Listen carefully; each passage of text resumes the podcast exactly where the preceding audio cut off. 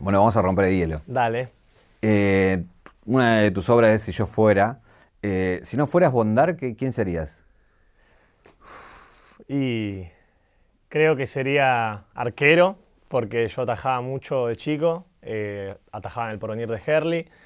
Quedé en muchos equipos, me probé en Independiente, en Boca, en Racing, y quedaba, pero tenía que dejar el colegio prácticamente. Yo hacía doble turno, ¿viste? Iba al San Martín de Avellaneda. Entonces era como, mi papá me dijo, che, decidí entre una de las dos cosas y yo ya no me gustaba ir a los entrenamientos porque eran muy duros, ¿viste? Eran como muy sacados, era como muy fuerte todo. Y yo jugaba para divertirme más que nada, ¿viste? Y atajaba muy bien también, pero dije, creo que no es lo que me gusta de acá, esta energía, ¿viste? Un viaje, un viaje. Una vida, un recorrido. Una reconstrucción. Caja negra. Caja negra. Todo queda registrado en la memoria. Ya eras youtuber. Era, hacía pequeños videos, ¿viste? Con el Movie Maker en aquella época, ¿viste? Con el Loquendo encima. Eh, y se subían a Facebook porque no existía eso de subir videos a YouTube. Y así arranqué y fue como que dije, me parece que me identifico más con esto que yendo a un equipo y pasándola mal, ¿viste? Y ¿Qué, qué tipo de arquero eras? el que lo dejaba todo. Onda, mi hermano, mi papá, mi mamá no podían creer que, que yo me tiraba, o sea, yo, yo atajaba la pelota con la cara directamente, ¿entendés? O sea, yo era muy sacado. Y bueno, todo aquel que me conoció en esa época sabe que, que atajaba fenomenal y que a muchos les hubiese gustado que siga. pero ¿Qué, bueno. qué tipo que un arquero conocido que a dónde nos podemos referenciar? No, te juro que yo en eso no, no, no era tampoco de ver muchos así arqueros y estar así tan metido en el fútbol. Era más como una pasión de, de, ¿viste? de chico, de ir y jugar con mis amigos del barrio, ¿viste? Y jugar en cualquier lado, ¿viste? Jugaba en, en, qué yo, en Barrio Azul, en Villa Corina, en Villa Zapito, ¿viste? Y era como Ah, fu- jugar... fuiste a lugares heavies. Sí, de chico, yo eh, nací y crecí en Sarandí, ¿viste? Y, y toda mi infancia siempre fue en el barrio, ¿viste? Entonces, cuando era muy chico no me daba cuenta dónde me metía, no me daba cuenta. No, lo digo porque esos partidos de barrio, viste, Se- No, son era medio terrible, a te, te, te- te escupían el arco. Yo, a, mí, a mí me escupían el arco porque si bien por ahí perdíamos, no sé, 3 a 0, era perder 10 a 0 por ahí, ¿viste? Era venir a lesionarme a mí. ¿Qué es lo que odiabas de- de- del fútbol? Porque lo dijiste dos o tres veces, que lo, describiste como oscuro, como que no te gustaba. Y bueno, mucho se terminó sabiendo de lo que pasaba ¿no? Los- las concentraciones de los equipos, ¿no? Y yo ya lo veía incluso cuando era más chico. Yo tenía un amigo que era hijo de- del cabezón Marini, ¿viste? Y él fue el que me consiguió encima una, una prueba independiente y nada, ahí yo había visto incluso un pibe que le faltaba una parte del ojo porque le habían dado un codazo, me dijo. Y nada, viste, los pibes como vivían ahí y tenían que darlo todo, se mataban a patadas, se mataban, eh, o sea, se insultaban todo el tiempo, viste, y era muy fuerte toda esa energía. Y claro, yo venía de jugar en el barrio con mis amigos y me decían, tenés talento, metele. Y iba, quedaba, pero era como, "Ah, no sé si esto es lo que quiero, no sé. ¿Llegaste a ver toda esa parte complicada de, de que se salió a la luz hace poco, del tema de los menores y eso? No era consciente, la verdad, cuando era más chico, pero sí, obviamente, me daba cuenta que muchos chicos tal vez te- tenían muchas carencias y uno se pregunta de dónde saca esos botines que tiene, o de dónde saca la ropa que tiene de golpe y uno se pregunta cosas cuando ya es más grande, pero no, me, no seguí en el mundo ese, ¿viste? YouTube me, absorbió, básicamente. Eh, cuando decís vengo de Sarandí, contame un poquito de, de dónde venís, de, de tu familia, cómo, cómo está conformada, qué lugar. Y mira, mis abuelos, viste, mi abuelo era de Misiones, mi abuela de Chaco, eh, de parte de mi papá. Esos son los con los que crecí, mi familia, viste, en mi casa, mis dos abuelos, mi mamá, mi papá y mi hermano. Y esa es mi familia, eso es todo para mí. Y yo vivo por ellos, ellos son lo único que me importa, viste, yo siempre fui muy familiero, tal vez, viste, de chico. Y de grande, cuando me empezó a pasar lo de hacer videos, como que me alejé un poco porque salí a la vida, ¿viste? Viajé mucho, entonces sentí como eso de que, claro, cuando, cuando- tenés el éxito y cuando sos una persona que le va muy bien, todo el mundo está, pero cuando te va mal o cuando necesitas un consejo, necesitas que alguien te dé una cacheteada, ¿viste? Está la familia y, crecer en Sarandí me dio esos valores también mucho de qué pasa en la calle, qué pasa de verdad, no, su- no por más que tengas plata, por más que tengas un cosas. Yo sigo volviendo al barrio y me junto con mis amigos desde siempre. ¿Y qué pasa con el barrio cuando Bondar era Bondar ya conocido, con millones de seguidores, y todo eso, ¿te, miraban distinto? ¿Te pasaba de que el boludo que hacía videitos ahora debe venir? Y, sí, sí, me pasó, viste, que muchos amigos del colegio, que más que amigos para mí eran compañeros, viste, sí me, me percibían más distinto, viste, era como ahora te crees gracioso, y eras un payaso, ¿viste? Y yo te recuerdo como el tonto con el que comía hamburguesa en el Alto Avellaneda, ¿viste? Y ahora, ahora es Mariano Bondad, ahora es La Estrella, ahora es... ¿Entendés? Un montón de cosas que, que yo no me la creo, ¿viste? Porque para mí nos seguimos viendo, digamos, sigo, siendo el mismo salame para vos, ¿viste? Pero sí, para mucha gente yo cambié mucho y para bien, obviamente, porque crecí, ¿viste? Yo empecé cuando tenía 15 años a ser un poco más conocido a los 16, 17 yo pegué un primer viral y me pasaba que venían, viste, chicos de otros colegios a la puerta del colegio y claro, mis compañeros no entendían nada, viste, era como, ¿qué? Y, eso obviamente genera un poco de miradas, de bronca, que con el tiempo lo aprendí, lo acepté y, no, lo, no me enojo con eso, viste, al contrario, identifico que es normal y que es porque te hace distinto, viste. Y el que seas distinto siempre hace que un montón de gente como que te tenga, viste, y como, ¿Qué hace? Tu vieja abogada es como una referente importante, ¿no? Para, para vos siempre hablas muy bien de, ella, ¿no? Es como la que te marcó un poco y te cuidó. Sí, mi mamá es todo lo que yo anhelo ser en la vida a nivel también espiritual. Mi mamá es luz, o sea, mi mamá no... A mi mamá le han hecho un montón de cosas en la vida, un montón de gente la ha dañado, le ha hecho un montón de cosas. Y sin embargo ella sigue, viste, teniendo esa como esa luz, ¿viste? Esa gana de ayudar a todo el mundo, de querer que todo el mundo es bueno, ¿viste? De que si Mariano trae un, amigo a casa hay que hacerle un banquete, hay que darle de comer, ¿viste? Y bueno, mi familia es muy así, ¿viste? Muy amable en exceso y mi mamá sobre todo también es muy profesional. Ella es, ¿viste? Abogada en recursos humanos, ahora incluso hizo una carrera y estudió y se recibió de coach, eh, neurocoaching encima. Entonces es muy inteligente mi mamá, devora libros, ¿viste? Entonces yo en cuanto a lo que es trabajar y ser un profesional, lo aprendí de mi vieja y la humildad de trabajar todos los días y no dejar nunca un, domingo de mi papá porque él es técnico informático, ¿viste? Lo que a mí me llevó de chico a tener computadora, ¿viste? Tecnología. Te hablo de una Pentium 2, ¿viste? En la época que era, oh, oh. ¿viste? Che, tu hermano cómo te llevas? He visto algún video que lo has bardeado. Eh, sí, mi hermano y yo tuvimos un momento, ¿viste? Porque todos los hermanos lo tienen, ¿viste? Eh, esta cosa de de como de que nos peleamos por cualquier cosa, por la convivencia más que nada, y no, nos matamos a piña de chico, ¿viste? Él tiene un año más que yo, muy parecidos somos los dos, entonces, nada, también el lugar donde crecimos, mi hermano y yo, fueron lugares muy turbulentos, ¿viste? Entonces arrastramos de chico una toxicidad, un nerviosismo que, que cuando estábamos juntos explotaba en mil pedazos, pero con el tiempo, nada, mi hermano me empezó a dar cuenta que es la persona más real que conozco, mi hermano es una persona que no se regala a nadie, no, él no le debe nunca nada a nadie. Y si a él no le gusta estar con alguien, él no está. ¿Él qué hace? Él es eh, deportista electrónico, él hace, él juega más que nada, ¿viste? eSports, ahora se estaba dedicando más que nada al Valorant, pero él es como muy bueno en el, shooting, ¿entendés? Y es como que desde chico él ya miraba Twitch, ¿viste? Desde chico él me, me hizo como darme cuenta también de ese lado, ¿viste? Y él quiere ser gamer profesional. Yo siempre le meto, ¿viste? Diciéndole, hacete un canal de Twitch que la gente te va a seguir, ¿viste? La gente te, te banca. Y él como que, medio como que vive en la luna siempre, ¿viste? Pero, pero la verdad que yo a mi hermano lo, lo amo con toda mi alma porque es una persona que día a día me demuestra que es real y que si, más real que cualquiera, y que si yo le digo, Juan, me duele la rodilla, venime a buscar, él va a dejar de hacer todo lo que está haciendo para venir a buscar. Y eso no pasa. Entonces, mi hermano es para mí también, dentro de las cosas más grandes que tengo. Eh, hay una, una, cuestión que vos contás que es algo que te marca, que es la muerte de un amigo, y es mm. donde ahí te, saca un poco de, del eje. ¿Cómo, ¿Cómo fue esa historia? Y mirá, yo cuando iba al colegio, a los 15, eh, me pasó que salí del colegio y mi amigo Rodolfo Bustamante eh, tuvo un accidente donde lo atropellaron y murió en el instante. Entonces, nada, para mí esa época, para mí fue, o sea, me, dejó apático, ¿entendés? Me dejó como que, como, que sentí algo muy fuerte de golpe, la muerte en toda su esplendor, ¿no? Y, y nada, me pasó también que con mi mejor amigo de ese entonces del colegio, sufrimos mucho la pérdida de él, entonces fue como buscábamos formas de lidiar con ese dolor, si querés, o de escapar, entonces salíamos mucho y hacíamos todo lo que está mal que te puedas imaginar, hacíamos todo lo que está mal.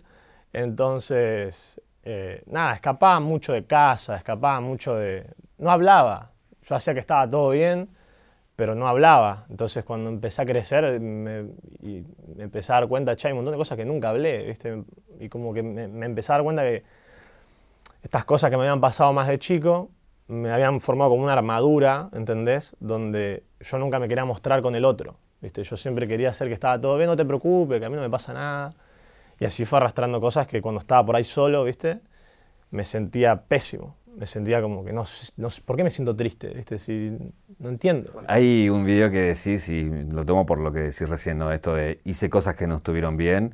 Y en un video también decís, bueno, me di con todo. Cuando decís que me di con todo, hice cosas que, no estuvieron bien, ¿a, qué te referís? Porque dejás una puerta abierta que cualquiera puede pensar lo peor, digo, y por ahí no es tanto, y para vos es No, sí, sí, sí. Eh, todo. Desde, qué sé yo, salir y estar en la noche, a los 15 años estoy hablando, hasta, bueno, encuentros con las drogas, ¿viste? Yo cuando tenía 15 años tenía mis amigos del grado, del, grado de mi hermano, ¿viste?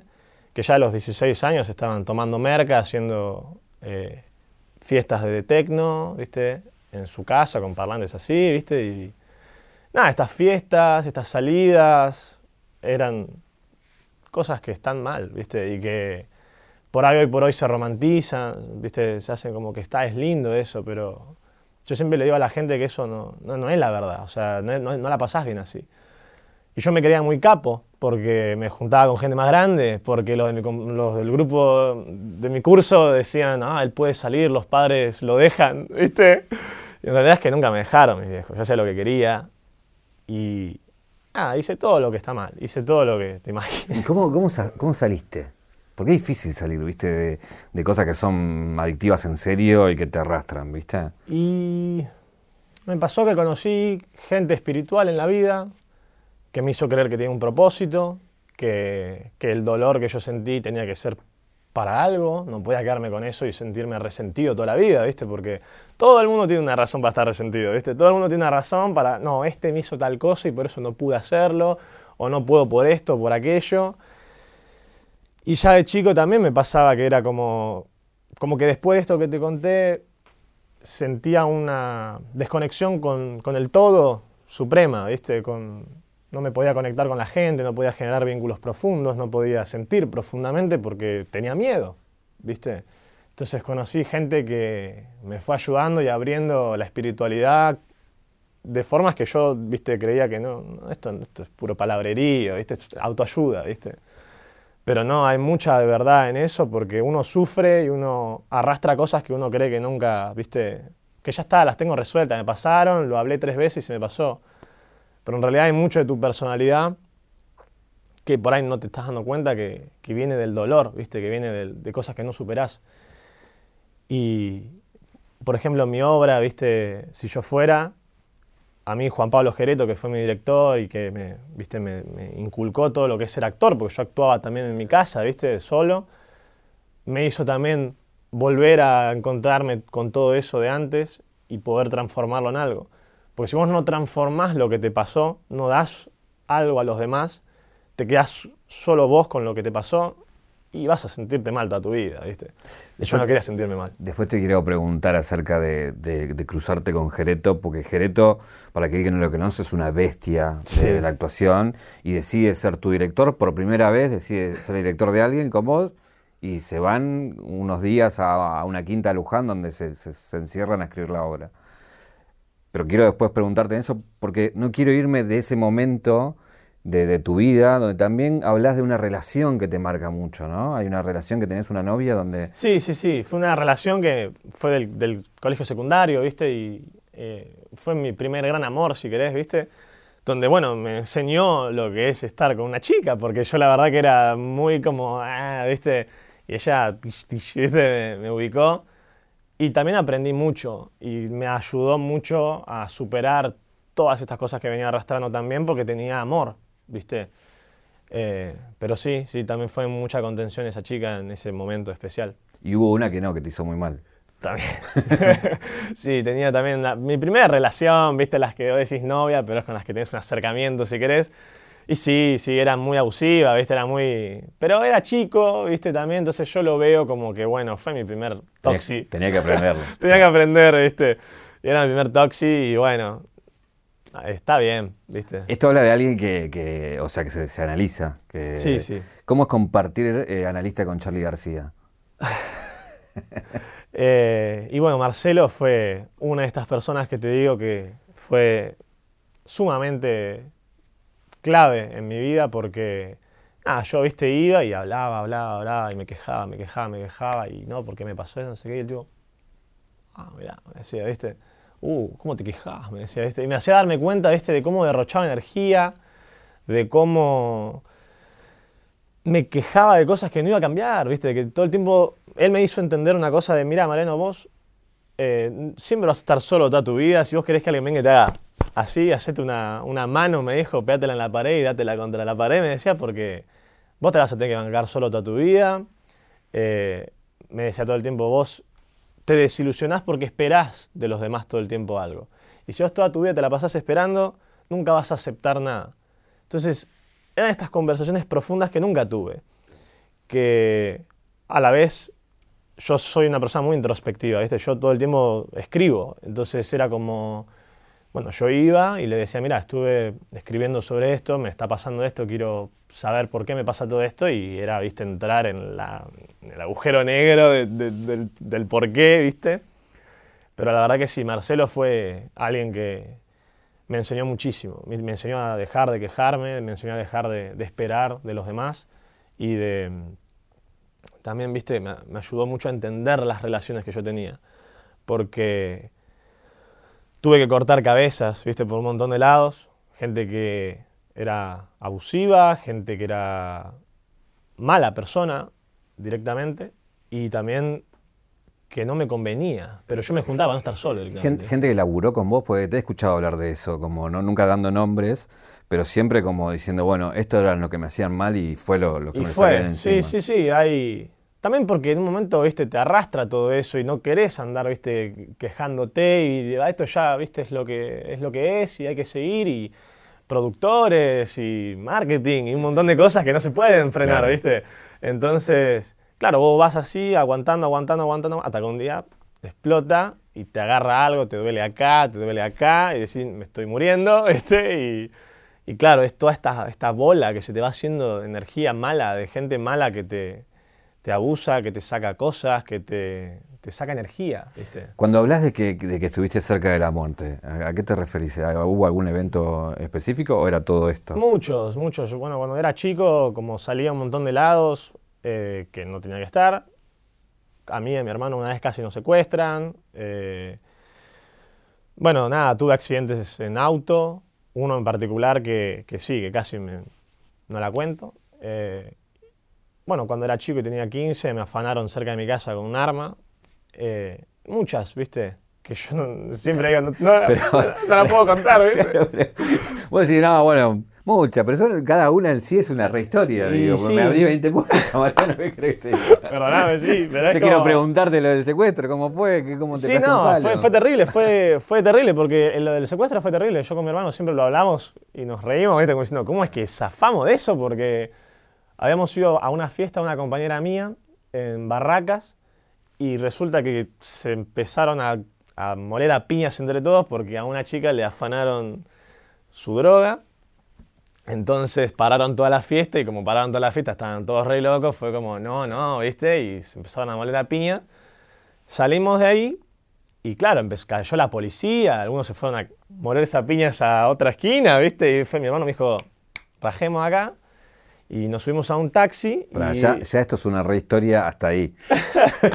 sí, o sea, esto sí, ok. Eh, y, sí, y salimos de ahí eh, y cuando nos fuimos a un taxi, claro, nosotros para cruzar Avellaneda teníamos que pasar por el puente Porreón y un montón de taxistas te decían, no, te dejo acá. Y nosotros le dijimos, sacanos de acá, por favor. Y nos, nos, subimos, pero cuando estábamos ya a mitad de camino, dijo, no, yo al puente Porreón no subo, aparte donde nosotros vivimos con mi hermano, ¿viste? No es lindo, entonces no te quieren llevar todos, ¿viste? Entonces eh, nos decían, nos, nos dijo el tipo este, los dejo acá. y no tengo idea de dónde nos dejó. Un puente que no me acuerdo ni dónde era, todo así, ¿viste? Un- regalado Regaladísimo. Y pasó que frenó un, un auto, creo que era un Peugeot, ¿viste? Estos 206, que no tenía ventanas, tenía bolsa de consorcio. Y mi hermano cuando ve que nos frena un auto hacia el lado, se da vuelta así y me dice, corre. Y yo estaba re en pedazo, ¿viste? Y no entendía nada y empezamos a correr y el auto se metió en contramano. Así, pero otras, ¿viste? Que, que bueno, también los accidentes en, en auto. El palo que- ese que te referís, ¿qué, qué te pasó? Y yo iba en la ruta, ¿viste? De Bariloche a Neuquén, de Neuquén a Bariloche, y, y tuve este choque eh, que fue en un, ¿viste? En un guardarray, ¿viste? En una curva. Y claro, cuando yo me bajo y miro así para abajo, fue como. Precipicio. Y, y fue como. Casi no la cuento, ¿viste? Y, y nada, no podíamos sacar el auto, ¿viste? Hacía un frío que yo sentía dolor en las tibias y en los huesos, ¿viste? Yo sentía que me iba a morir. Y, yo nunca fui una persona religiosa, eh, pero me empezaron a pasar estas cosas en la vida que yo veo como señales, ¿viste?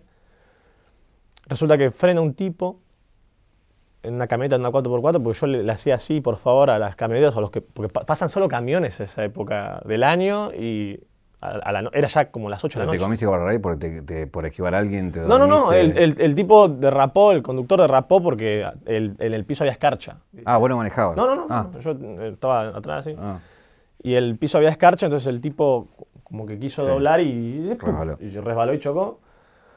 Y bueno, cuando frena esta 4x4 este, este tipo, se baja y era un chico, 20, no sé cuánto, 26, 27, con la mamá. Y me dice, yo a vos te conozco, a vos también yo los conozco, eh, quédense tranquilos que yo los voy a ayudar. Y sacó, viste, de la camioneta Los conozco, quiere decir que te conocía de YouTube. de YouTube. Mariano como- Bondar y... Era como, yo los voy a ayudar. Y fue como, pero ¿por, por qué? No, ¿Por qué? ¿Viste? Y- pero igual, ¿viste? Yo estaba, yo- a, mí, a mí en esa época me agarraban muchos ataques de pánico, muchos ataques de ansiedad, por la gente, ¿viste? Porque era, era toda una época, una, era una cosa tremenda lo que me pasaba en esa época. Entonces, ese choque me, me- me destapó, ¿viste? Una cosa otra vez y estaba temblando, ¿viste? Tenía dolor en todo el cuerpo por el frío, qué sé yo. Y cuando el tipo este, ¿viste?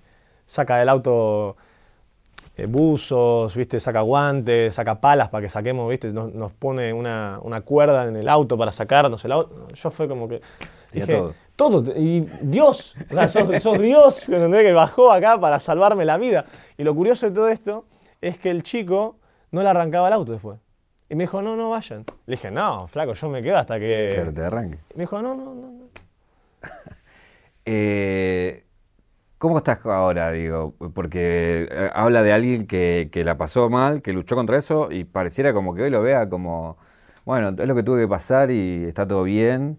Eh, hoy, hoy ¿cómo, cómo estás con, con- con respecto a todo eso por lo que pasaste? Yo creo que.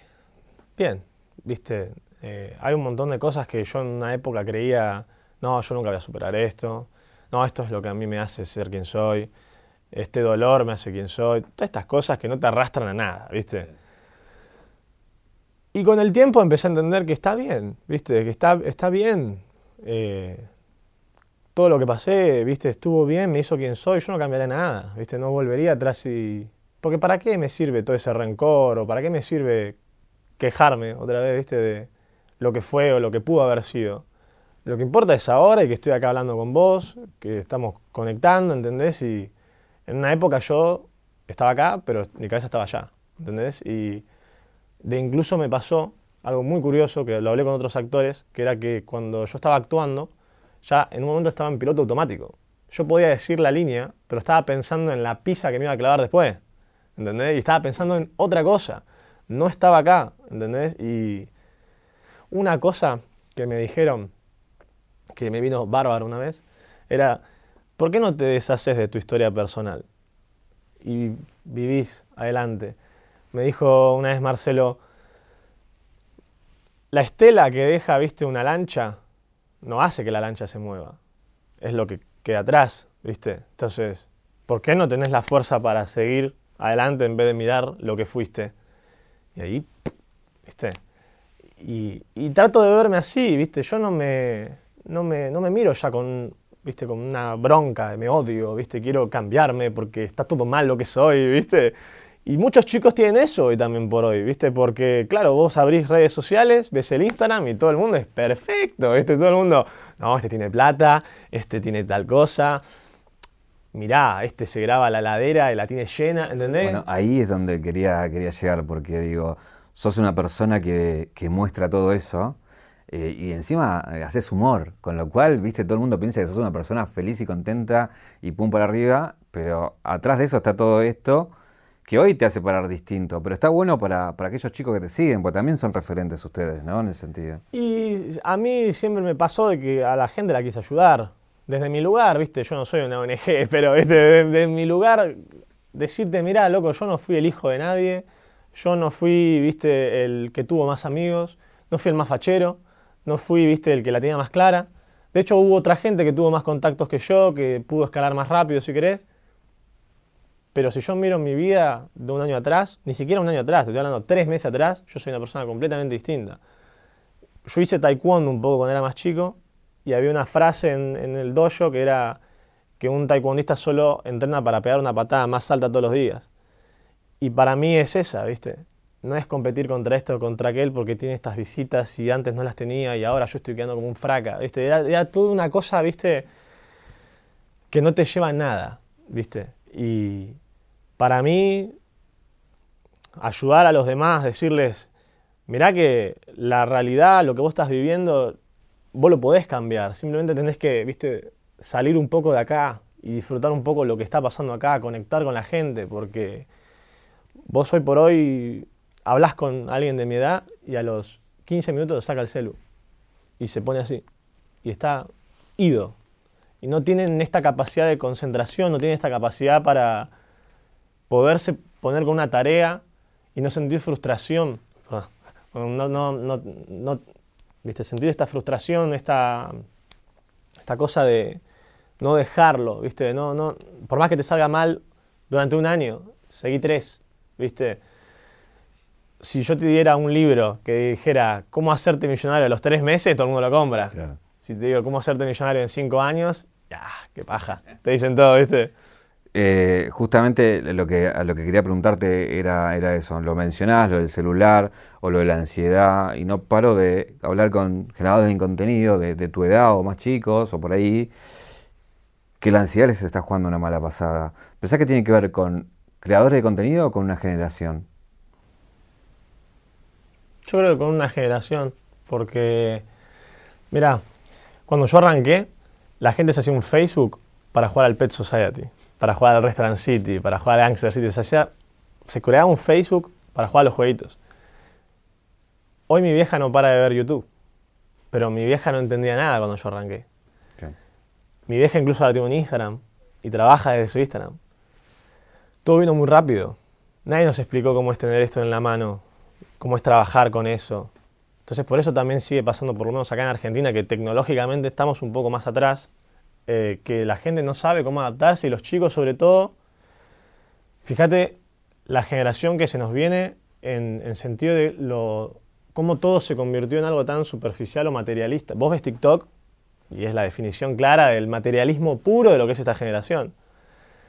Eh, yo creo que hay una inmediatez con lo que quieren todos, que si no me funciona... Fíjate que antes un hit duraba un verano, ahora dura una semana. Y, ah, sos un fracaso porque tuviste dos millones de visitas nada más. ¿Viste? Entonces, está esa necesidad de aprobación muy constante, muy de, si no lo tengo, yo no soy nada en la vida. Y te digo que yo también lo pasé, ¿eh? no es que yo me hago el superado, sino que tuve mi época donde dije, che, loco, yo subí un video a las 7 de la tarde y a las 12 tenía medio millón de visitas y ahora lo subo y tiene 150 mil. Pero pará, ¿viste, Mariano? Este era como tal. pero vos tuviste eso de, conocer el éxito y, digo, estar bien pegado ahí arriba con, millones de vistas y de seguidores también que los tenés. Eh, y, después empezaste a, buscar y a probar otras cosas, digo, a, buscar otros caminos también, ¿no? Sí, más, o sea, era súper raro lo que me pasaba en esa época, porque no existía el swipe up. Ahora todo el mundo dice, voy a estar en tal lado, compren la entrada. Y yo no sé, iba a actuar al Teatro Don Bosco en Bahía Blanca y estaba lleno. Y yo no puse ni un tweet, pensaba, ¿viste? ¿Y cómo puede ser posible? Y Bueno, de hecho sos el primero, o con, con Lucas fueron los primeros que empezaron a hacer teatro. Sí, yo más que nada tuve la iniciativa porque, ah, o sea, la primer forma de ganar dinero que existía en esa época era que hagas una presencia en un boliche. Honestamente a mí me parecía muy denigrante, era como me habían pasado cada anécdota, que era como, ay Dios, que estoy viviendo. Eh, por ejemplo, una, una vez fui a Tucumán a, un, a una matiné, estaban todos escabeando los chicos, una matiné, ¿eh? escabeando todos, fumando cigarrillo, porro, ¿viste? Y era como, ¿qué, ¿qué onda esto? Y el tipo, que todo era muy desagradable, por supuesto, el tipo nos hizo subir al escenario y era, bueno, sáquense la ropita baile. Y era como, no, ¿dónde estoy metido? ¿viste? Entonces fue como, me parece que esto es un desastre y quisiera hacer algo bueno en serio. Y pasaron estas primeras eh, juntadas, si vos querés, que eran eh, solidarias. Ni siquiera sabíamos si iba a venir alguien. Entonces dijimos, traigan un alimento no perecedero y esa es la entrada. Y vino una banda de gente. Lo hicimos con Wherever Tomorrow y esa fue la primera vez que, viste, que a mis papás les estalló la cabeza, viste. Y claro, después de eso dije, me parece que, bueno, esta gente con la que me venía manejando como que no da y que donde me estoy presentando tampoco no da. Quiero hacerlo en un teatro, quiero hacerlo bien, tengo esta beta artística de mis personajes, quiero que la gente lo vea. Entonces apareció esto de, de viajar, de hacer muchas fechas y en muchas cosas sí calculo que fui precursor. Eh, por ejemplo, qué sé yo, te hablo de la gira de la costa atlántica. Todo el mundo hace gira por costa atlántica, pero nosotros en esa época, bueno, yo en realidad dije todos los días. Hicimos 34 shows en un mes. O sea, sacadísimo. Porque yo no tenía otra cosa, ¿viste? Yo era muy de esto es todo lo que soy y quiero que la gente, ¿viste? Lo, lo, lo, lo sepa, que lo sepa y lo tenga acá. Quiero ir a verlos, quiero conocer todo el país, quiero que nadie me lo cuente. Yo estuve en Chaco, estuve en La Rioja, estuve en San Juan, estuve en Jujuy, estuve en Salta. Yo vi todo lo que es este país. Y también vi lo que es la gente también. Entonces, el aprecio que yo le tengo a la gente por... A ver, yo siempre lo decía en chiste, ¿verdad? O sea, vos, vos entendés que alguien se bañó para venir a verte. se bañó para venir a verte. Era como... Hay que estar muy agradecido con eso, porque cuando no está, te empezás a sentir mal y sentís que nadie te quiere, qué sé yo. Y yo ya de esa época lo valoraba muchísimo. Y si hubiese estado tal vez mejor acompañado, lo hubiese vivido mucho mejor tal vez. Pero son de esas cosas que tampoco miro atrás quejándome o enojándome, sino como diciendo, fue lo que tuve que vivir para el día de hoy ser lo que soy y estar más fuerte. Bueno, ahora uno de tus espectáculos lo van a poder ver por streaming eh, este fin de semana, donde bueno, la gente eh, en este momento tan especial va, a poder ver aquel que, que, no fue y el que fue lo va a revivir. Pero me interesaba retomar aquello que hablábamos antes de cómo es convencer a Jereto, que viene del palo tradicional, del prestigio, del off, y, y, que nunca había dirigido, a que con todo el prejuicio convencerlo de que dirija a un youtuber y el tipo diga, ok, lo hago, pero nos juntamos 15 días en Luján, no, no sé dónde fue, o una En quinta. Ruiz. Bueno, en una quinta y hacemos la Ah, esa historia te juro que fue. esa historia. Yo a Juan, si es que lo está viendo esto, yo a Juan lo quiero muchísimo, porque la verdad que todo lo que me ha enseñado, lo que me ha apadrinado, lo que me ha inculcado, desde su lado, sin intrometerse en lo mío, viste, él me dijo una vez, vos tenés todo, vos ya sabés hacer todo. Pero lo, lo más lindo que me pasó con él de conectar fue esta historia. Yo cuando lo conozco a Juan, es en un restaurante muy conocido cerca de la calle Corrientes, donde van todos los actores después de la función. Yo entro, estaba Pinte ahí sentado, fue como toda una cosa, como, what? Eh, a mí me, venían de decir que Juan una vez le dijo que no a Norma Leandro, una cosa así, yo estaba como, bueno, vengo con ganas de ver qué pasa. Y estaba también Nacho Medina, que también a Nacho yo lo amo, una excelente persona, Nacho, una excelente persona. Y bueno, Juan en la, en la cena, en un momento, me pregunta, Juan, por cómo es él, empata, ¿viste? Muy actor, muy como es él. Me dice, y bueno, ¿y vos por qué querés actuar? ¿Por qué querés estar en el escenario? ¿Por qué? ¿Qué, qué te nace hacer? Y yo lo miré, ¿viste? Y le dije, desde lo más así que me salió en ese momento, le dije, porque yo me siento libre, le dije. Yo cuando estoy arriba del escenario es como que siento una electricidad, siento que soy yo de verdad y que a mí nadie me juzga ahí. Y si me querés juzgar es tu problema, ahí soy yo. Y como que Juan hizo así, ¿viste? Y se quedó como... Y después cuando estábamos en Ruiz, que era un pueblo en el medio de la nada, gaucho con boleas, y yo dije, ¿dónde estoy? había una panadería que estaba hace 100 años y la panadera me conocía. No, mirá. Y me dice, yo veo tus videos, mira lo que me dijo, yo veo tus videos porque yo pongo el celu y dejo cargando para que verte después. Y eso yo dije, no, o sea, ¿hace cuánto no escucho eso? ¿viste? Y bueno, me pasó estando allá en Ruiz, que no había ni internet, o sea, no te puedes administrar, que Juan llevó esta película a Billy Elliot. Y claro, Billy Elliot, viste, te impacta y, y bueno, hay una parte en la película que Billy le, le preguntan, ¿vos por qué bailás? ¿O por qué querés bailar? Y él se da vuelta y dice, porque me siento libre, porque siento electricidad. Y nos largamos a llorar. nos largamos, ¡ah! ¿viste? Y fue como tremendo, nos abrazamos así entre, entre los tres. ¿Fue porque vos viste la película o fue mera casualidad y nunca viste la película? Nunca la vi, nunca la vi. Juan la llevó, vivo, ¿viste? Y, y bueno, ahí entendí mucho de lo que me pasaba y tuve la grandísima oportunidad de que me fui a España con mi, con mi vieja eh, y le dije, mamá, vamos a ver Billy Elliot al teatro. Y me explotó la cabeza, porque era, viste, una- un teatro que no, acá no va a existir nunca, donde salía del piso, viste, una caja, una casa, digo, de, como si fuese la casa de las Barbie, viste, y la gente actuaba dentro de esa casa y los chicos bailaban, tenían, no sé, ocho años y bailaban ballet, pero perfecto. Eh, y, y la historia para mí en el teatro era más impactante todavía que la de... Yo lloré, pero desconsoladamente en el teatro. No- la que estaba al lado mío me miraba como así, ¿viste? Y yo lloraba desconsoladamente porque, nada, al final, ¿viste? Billy se despide de la mamá. Yo tenía a mi mamá ahí, yo no te puedo explicar lo que era para mí eso. Eh, como diciéndole, yo me voy a vivir mi sueño. Eh, y, bueno, también todo esto que le pasa, donde lo, lo juzgan por homosexual, por lo que está haciendo. Entonces a mí me pasaba un poco también de eso, ¿eh? porque yo cuando era chico, yo me peinaba.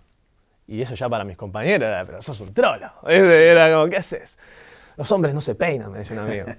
Y, y tenía esta cosa yo también, que yo era como, ¿qué decís? Y, y eso de sentir la electricidad, ¿viste? Eso de, de, lo hago porque siento que es quien soy de verdad, es muy fuerte para mí. Ah, yo si creo que vuelvo a ver esa película, me, me parto hacia el medio porque, por lo menos en el teatro, cuando fui, sentí como una conexión con algo más allá, con algo más trascendental, como algo que me estaba diciendo, vos estás acá por algo, vos no viniste y te pagaste esta entrada en la otra parte del mundo porque alguien te dijo venía a ver esta obra de teatro. Hay algo más. Y esas son las señales donde yo empecé a decir, tal vez la vida no es materia y no es, viste, esto, nada más. Te tiene que haber algo, viste, tiene, tiene que haber algo. Y yo me, me niego a creer que no es así. ¿Y ya sabes cuál es tu propósito? Sí. Creo que mi propósito es básicamente ser feliz. Porque durante mucho tiempo de mi vida yo me negué esa posibilidad. Me negué diciendo, no, yo tengo que trabajar, tengo que trabajar, tengo que cuidar a los míos, tengo que cuidar a los míos. ¿Y vos cuándo disfrutás? Vos toda la vida estás así, me decían. ¿Viste? Azotándote con un látigo. ¿Y cuándo vas a, Mariano, cuándo vas a aprender a disfrutar? Me decían, era como, ah, ¿viste? Y era como, pero yo disfruto, yo disfruto. y era, no, reíte más, sonreí. Yo, no, yo tenía brackets de chico y todo el tiempo hablaba.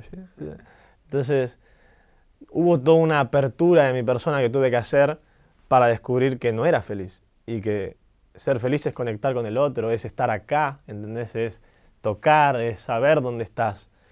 Porque, claro, yo me grababa en mi casa solo. Era una desconexión absoluta con el mundo, ¿viste? Y en un momento me empezó a pasar que dije, ¿me estaré riendo de algo yo solo? Y se reirían otros, pero que lo miran como diciendo, mira este boludo que se ríe esto, que nadie se ríe. Y era como, tiene que haber algo más. Mi propósito, yo sé que es también ayudar a los demás, es que alguien se identifique conmigo más allá de lo diferente que yo pueda hacer. Y brindarle apoyo a los demás y decirles, mira que vos también podés, ¿eh? Y que no hace falta que tengas plata, no hace falta que vos tengas, viste, la oportunidad de tu vida, los mejores contactos, seas re fachero. Todas esas cosas reinfluyen, ¿eh? Pero yo no era así. Y sin embargo creo que mi propósito es, mos- es demostrarle también a la gente, mirá dónde estuve y mirá dónde voy a terminar. De demostrarle también a la gente lo equivocada que estaba conmigo. Porque un montón de gente me dijo que yo no puedo, que yo me voy a quedar en el camino, que yo, a mí no me sale eso, que me dedique a otra cosa, o que se creían mejores que yo. Y mucha gente la palmó en el camino y no siguió. Y mantenerse relevante durante tanto tiempo, mantenerse viste, en el aprecio y el corazón de la gente, más en si sos gracioso y más si... Creo que lo más importante para mí es que la gente a mí me respete. Si a mí no me respetan o siento que lo que estoy haciendo es algo que me denigra a mí como persona o me junto con esto o con aquel para tener cosas como visitas, ¿viste? O como, ¿viste? Cosas que son... Eh, siento que me hace, ¿viste? Alguien falso. Si vamos a la caja negra de tu vida, ¿cuál es el, el clic que te transformó en este Mariano Bondal? Y creo que eh, esta historia que te conté con, con, este amigo, que desembocó en otras historias, una muy fuerte que vino después de esa fue que, bueno, yo lo cuento en mi segundo libro, una que me pasó muy fuerte fue que mi mejor amigo, con el que más que nada sufrí de, chico esta pérdida, cayó en coma alcohólico, porque un día, bueno, lo hicimos cualquiera. Y yo lo llevé al médico y el médico me dijo, mira, si vos no lo traías una hora, o sea, lo traías una hora más tarde, dos horas más tarde, no la, no la contaba, la palmaba. Y, y eran así un millón más, ¿viste?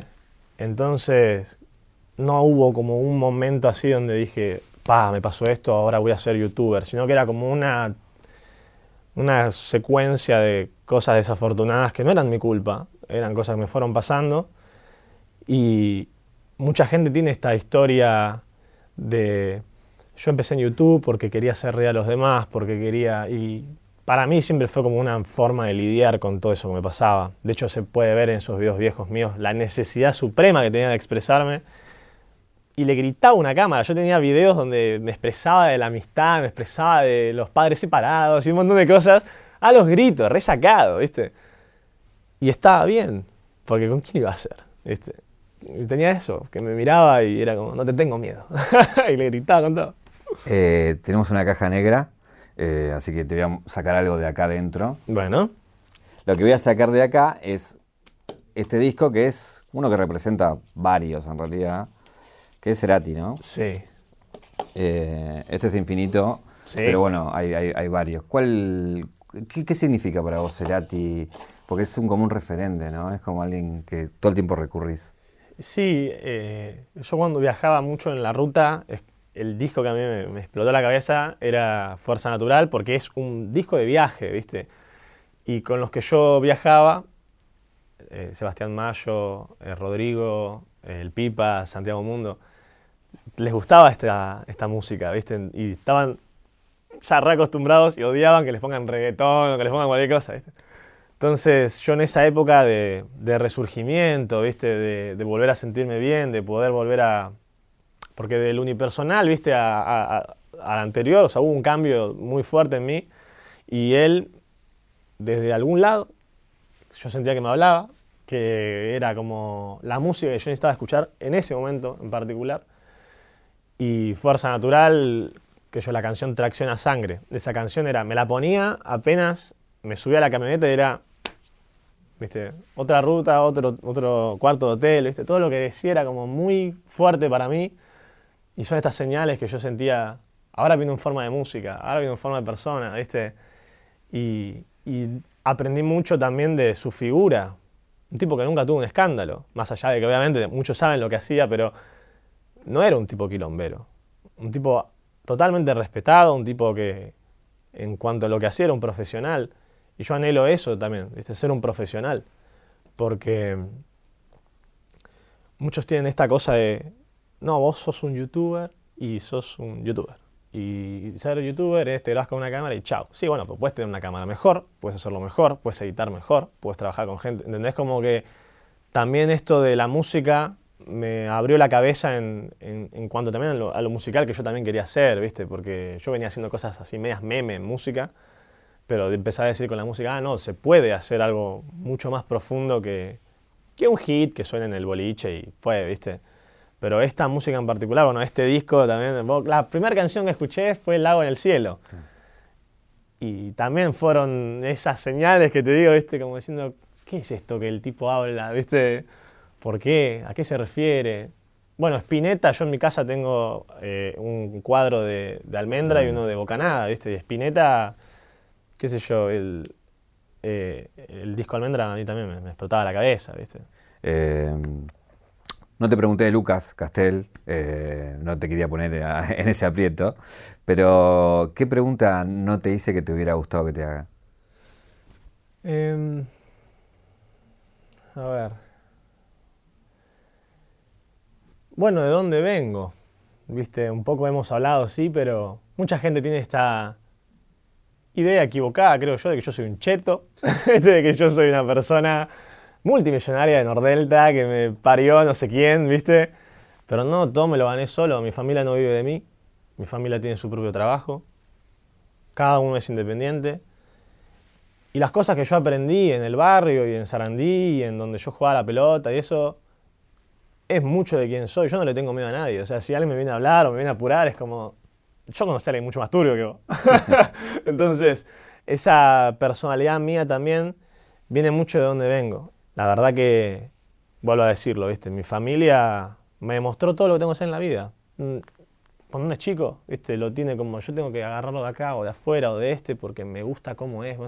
Tal vez si ves en la familia, ¿viste? Vas a encontrar muestras de amor o de trabajo o de cosas que no te las va a andar contando un amigo, el trapero del momento que te gusta, el youtuber del momento que te gusta. Mi papá, por ejemplo, es una persona que le cuesta mucho tal vez, viste, agarrar y decirte, oh, Mariano, estoy orgulloso de vos, y te doy un abrazo, viste. Pero él siempre me llevó a todos lados. Siempre cuando yo jugaba la pelota, nos metíamos en cualquier lado que vos te imagines, él iba a buscar a mis compañeros, porque eran mis amigos. Y él con tal de ver que yo tenía amigos y era feliz, se metía donde sea. Eh, y mi mamá lo mismo. Mi mamá es una persona que me, me, me dijo, vos podés ser lo bueno que quieras, pero si vos no te andás ¿viste? Profesionalizando, no andás leyendo, no andás ¿viste? instruyéndote en lo que haces, y alguien te pasa por arriba. O no, no va por el lado de alguien te pasa por arriba, pero sí vas a ser más incompetente. ¿Viste? Y yo anhelo ser una fusión entre ellos dos, conjunto a otros ídolos que he tenido también. Gracias, Mariano. Gracias a vos.